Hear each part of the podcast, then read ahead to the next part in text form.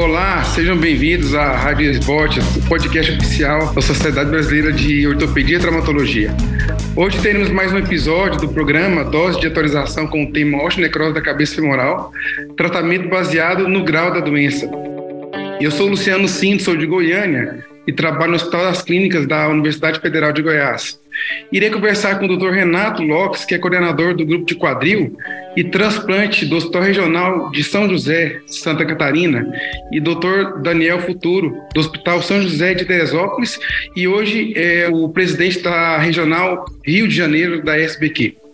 Sejam bem-vindos a gente vai tentar fazer um papo descontraído e tentar elucidar os pontos mais importantes desta afecção tão comum no nosso meio e que é tão presente no consultório do ortopedista de quadril. Vamos começar com o doutor Renato. É, a patogênese da osteonecrose, ela é conhecida atualmente? É, existe muita discussão acerca da patogênese da osteonecrose, né? E várias teorias elas são é, levantadas, né, nesse aspecto, né? Se fala muito na questão do dano endotelial, né?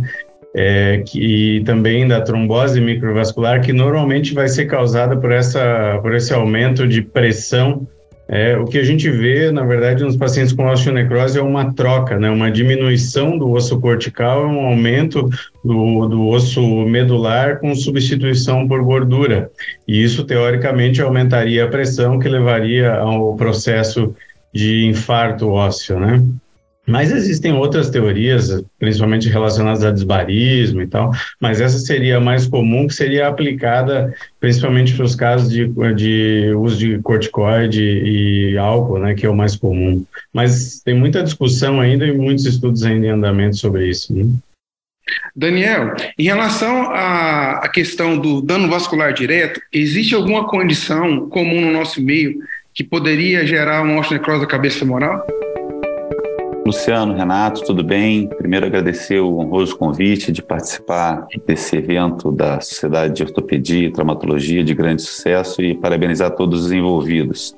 Eu acho que sim, Luciano. O trauma, é, sem dúvida nenhuma, é um evento que pode desencadear né, a osteonecrose vascular da cabeça femoral, principalmente nas fraturas de colo de fêmur, aquelas instáveis, né, os Gardens 13 e 4, uh, tem um risco aí aumentado de, de, de, lesão traumática vascular. Assim como as luxações de quadril, né, que podem lesar diretamente a artéria circunflexa femoral medial, e eventualmente, em casos mais raros, fraturas trocantéricas. Né, então, está associado, sim. No caso, é, Renato, a bilateralidade é comum na, no, no, caso de osteonecrose da cabeça femoral? É, ela é comum, sim. É, a gente tem em torno aí trabalhos mostrando cerca de 75% de bilateralidade, principalmente naqueles casos em que você tem associado o uso do corticosteroide e o, o, o abuso de álcool, né? E, o, e muitas vezes a gente vai vê-la ocorrendo em outros sítios, né? E mais naqueles pacientes que usaram, por exemplo, push de corticoide com altas doses, você pode ver muitas vezes a ocorrência em sítios concomitantes, né? Seriam principalmente joelho e húmero proximal, né? Renato, em relação à questão do, do, uso do corticoide, a gente tem dois fatores importantes, que seria o tempo de uso do, do, do corticoide e a dosagem. Em relação a essa questão, o que, que você acha que é mais importante? É a dosagem da medicação ou seria o tempo de uso? É, nesse, nesses, nesses casos, é, Luciano, a, a questão da dosagem ela, é, ela influencia mais no desenvolvimento da osteonecrose. É, pacientes que usam doses altas por curtos períodos muitas vezes acabam sendo mais propensos e pacientes que muitas vezes fazem uso crônico de longo prazo, eles acabam não desenvolvendo é, osteonecrose com tanta frequência quanto os pacientes com altas doses por curto período. Daniel, quais são as causas mais comuns? Ô, Luciano, a causa mais comum descrita na literatura é, sem dúvida nenhuma, a traumática, né? Aqueles, que, aquelas fraturas que eu, que eu, que eu falei para vocês. Mas a segunda causa é, que mais está é, envolvida é o uso de corticoide tem relação com o tempo de uso, mas também com relação à dose, né? Hoje estipula-se acima de 20 miligramas por dia de uso contínuo, tem relação com, com maior risco de osteonecrose.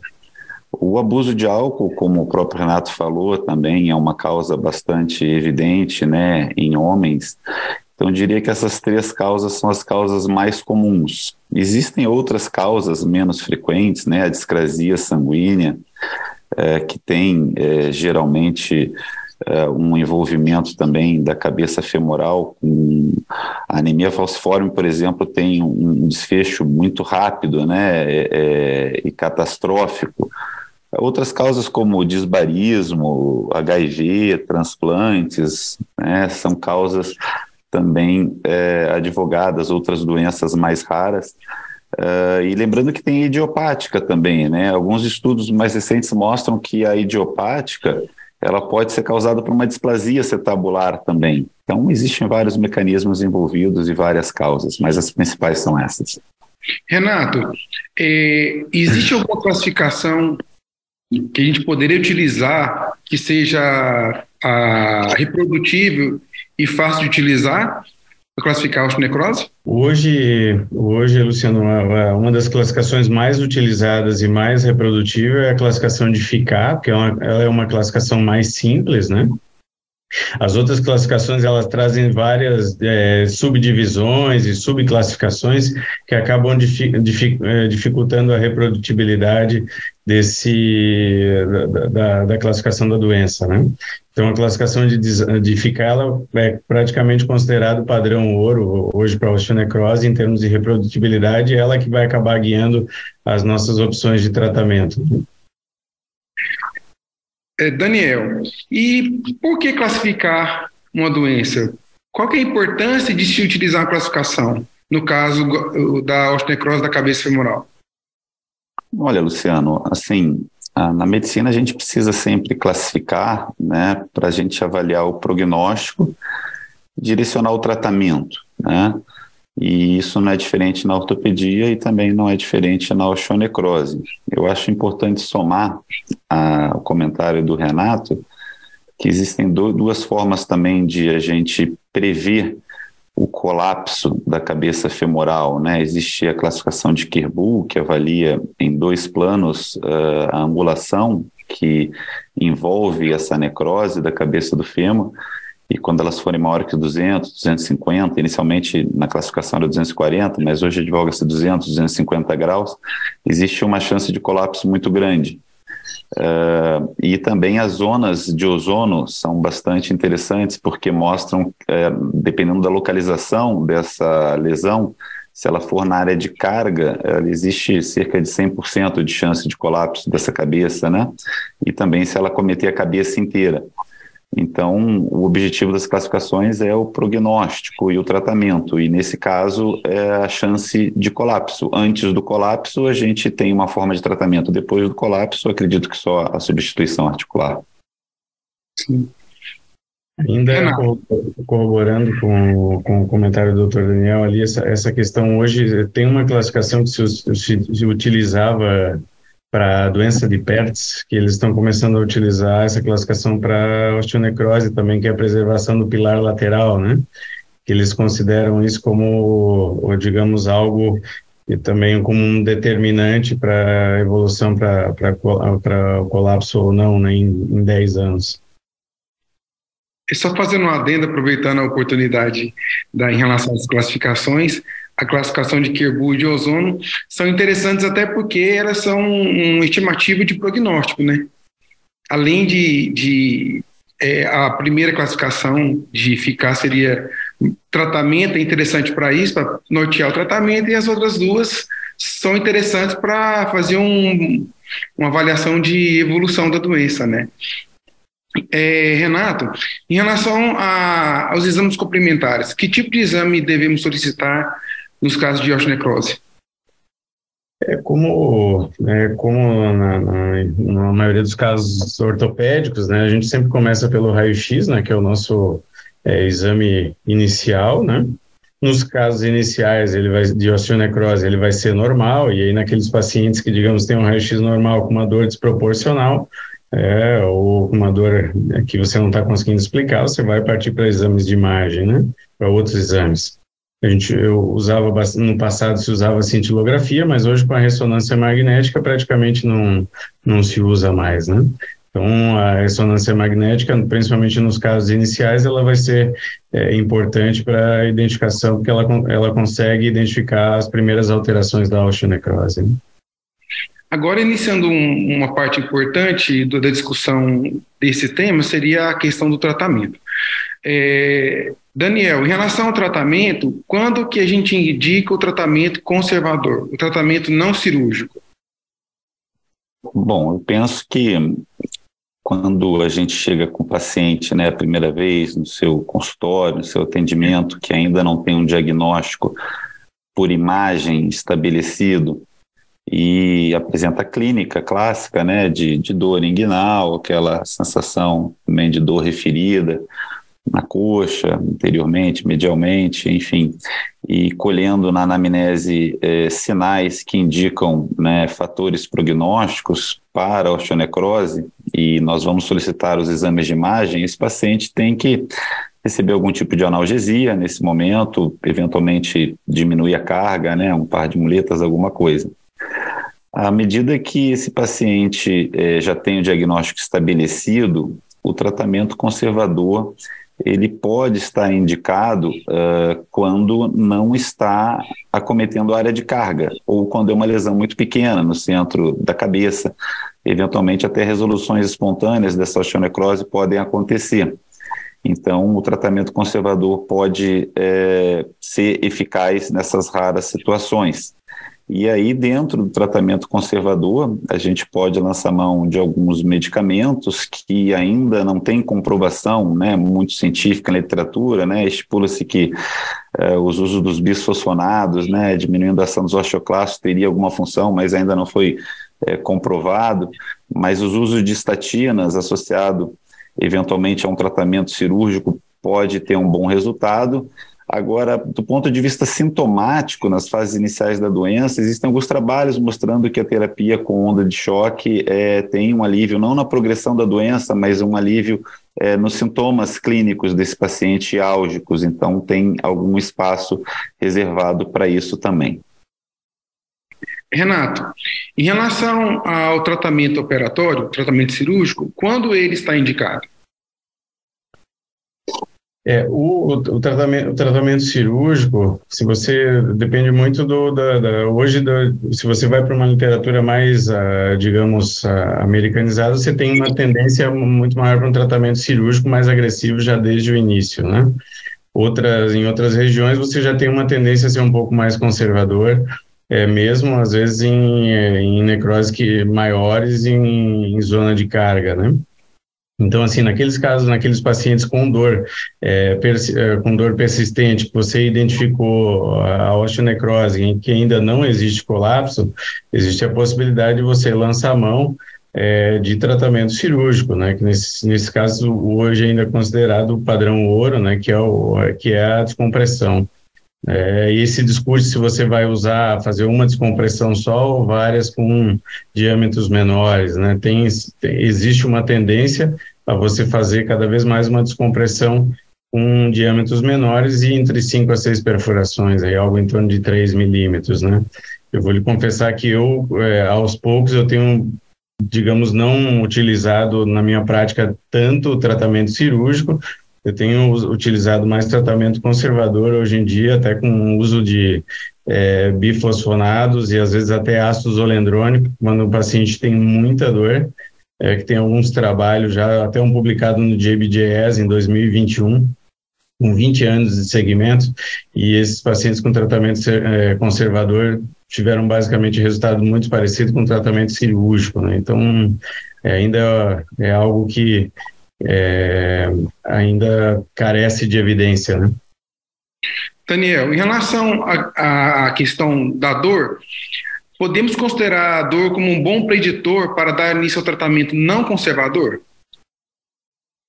Não conservador. Luciano, assim, é, é, o tratamento cirúrgico. Eu corroboro com a ideia do Renato, né? Assim, apesar de nós termos alguns, é, vários trabalhos mostrando hoje que a descompressão tem mais sucesso ainda do que uh, no passado, né, como o próprio FICA mostrou nos seus trabalhos iniciais, uh, a gente ainda tem um espaço, eu entendo, para o tratamento conservador e a dor em si isolada, eu não acho que seria uma indicação direta para o tratamento cirúrgico. Eu acho que ela precisa estar associada a um prognóstico de imagem ou de doença, né, de etiologia, que é, nos mostrem que o, o, o risco de é, colapso dessa cabeça é, seja enorme. Então, isoladamente, acho que não, mas associada, sem dúvida, ao risco de colapso de, de acordo com o tamanho da lesão e a localização, aí sim, sem dúvida nenhuma, o tratamento cirúrgico estaria indicado. Renato, você citou a descompressão da cabeça femoral como uma das opções de tratamento cirúrgico. Quais outras modalidades de cirurgia que nós poderíamos ah, indicar? Existem, existem, digamos, dezenas de, de opções né, é, relacionadas ao tratamento da osteonecrose. Isso vai, base, vai ser baseado basicamente se você tem ou não colapso. Né? Quando você não tem colapso, você pode fazer descompressão associada à enxertia, é, pode ser enxertia óssea mesmo local ou retirada à distância. Você pode fazer uso de hoje não é liberado no Brasil isso hoje em dia, mas você pode utilizar os augmentations, né, que seria utilizar aspirado de medula, outras possibilidades que não vai ajudar no aumento da arquitetura óssea, mas possivelmente gerar algum estímulo celular ali para diferenciação em, em osteócitos, né? Você tem substitutos metálicos, você tem os as, os, os, as substâncias é, que vão preencher ali a região da osteonecrose, né? E quando você já tem colapso, aí você tem as possibilidades até de osteotomias, né? Que foram descritas. Você tem a possibilidade daquela técnica do trapdoor, que você tem que fazer uma luxação cirúrgica, abrir a cabeça e enxertar abaixo, né?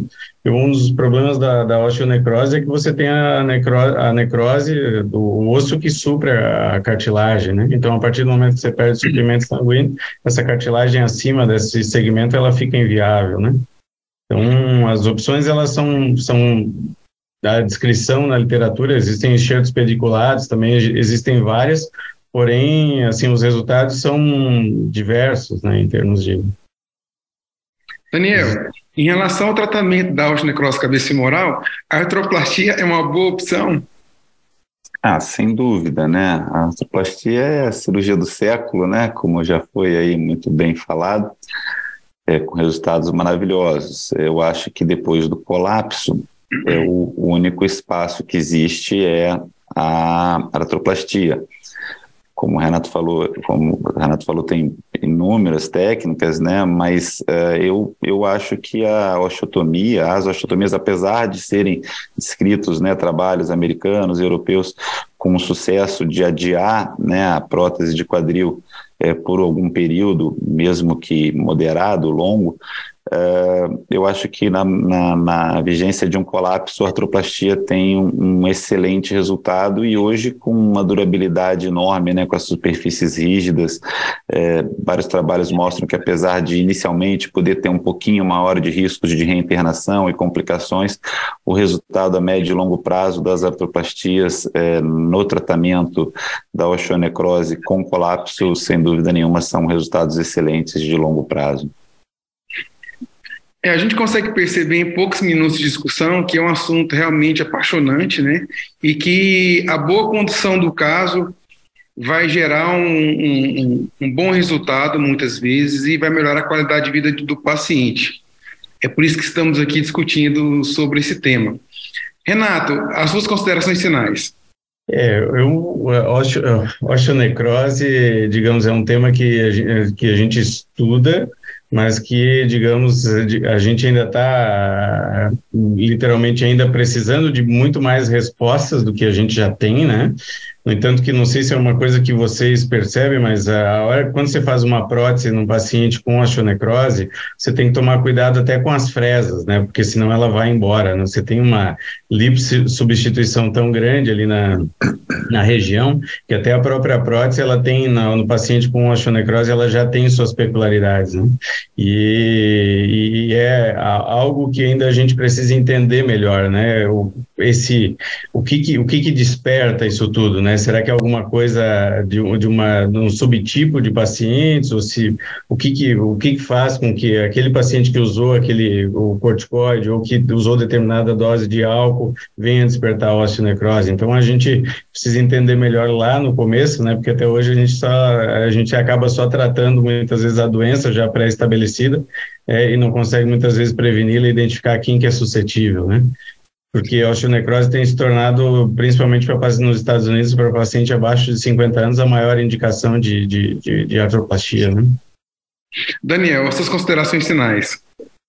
É, eu concordo com vocês dois, né? É, eu acho que tem muito para se estudar ainda, tem crescido, né? Como o Renato falou, bem falou, a incidência nos Estados Unidos, né? Que são onde a gente tem mais artigos.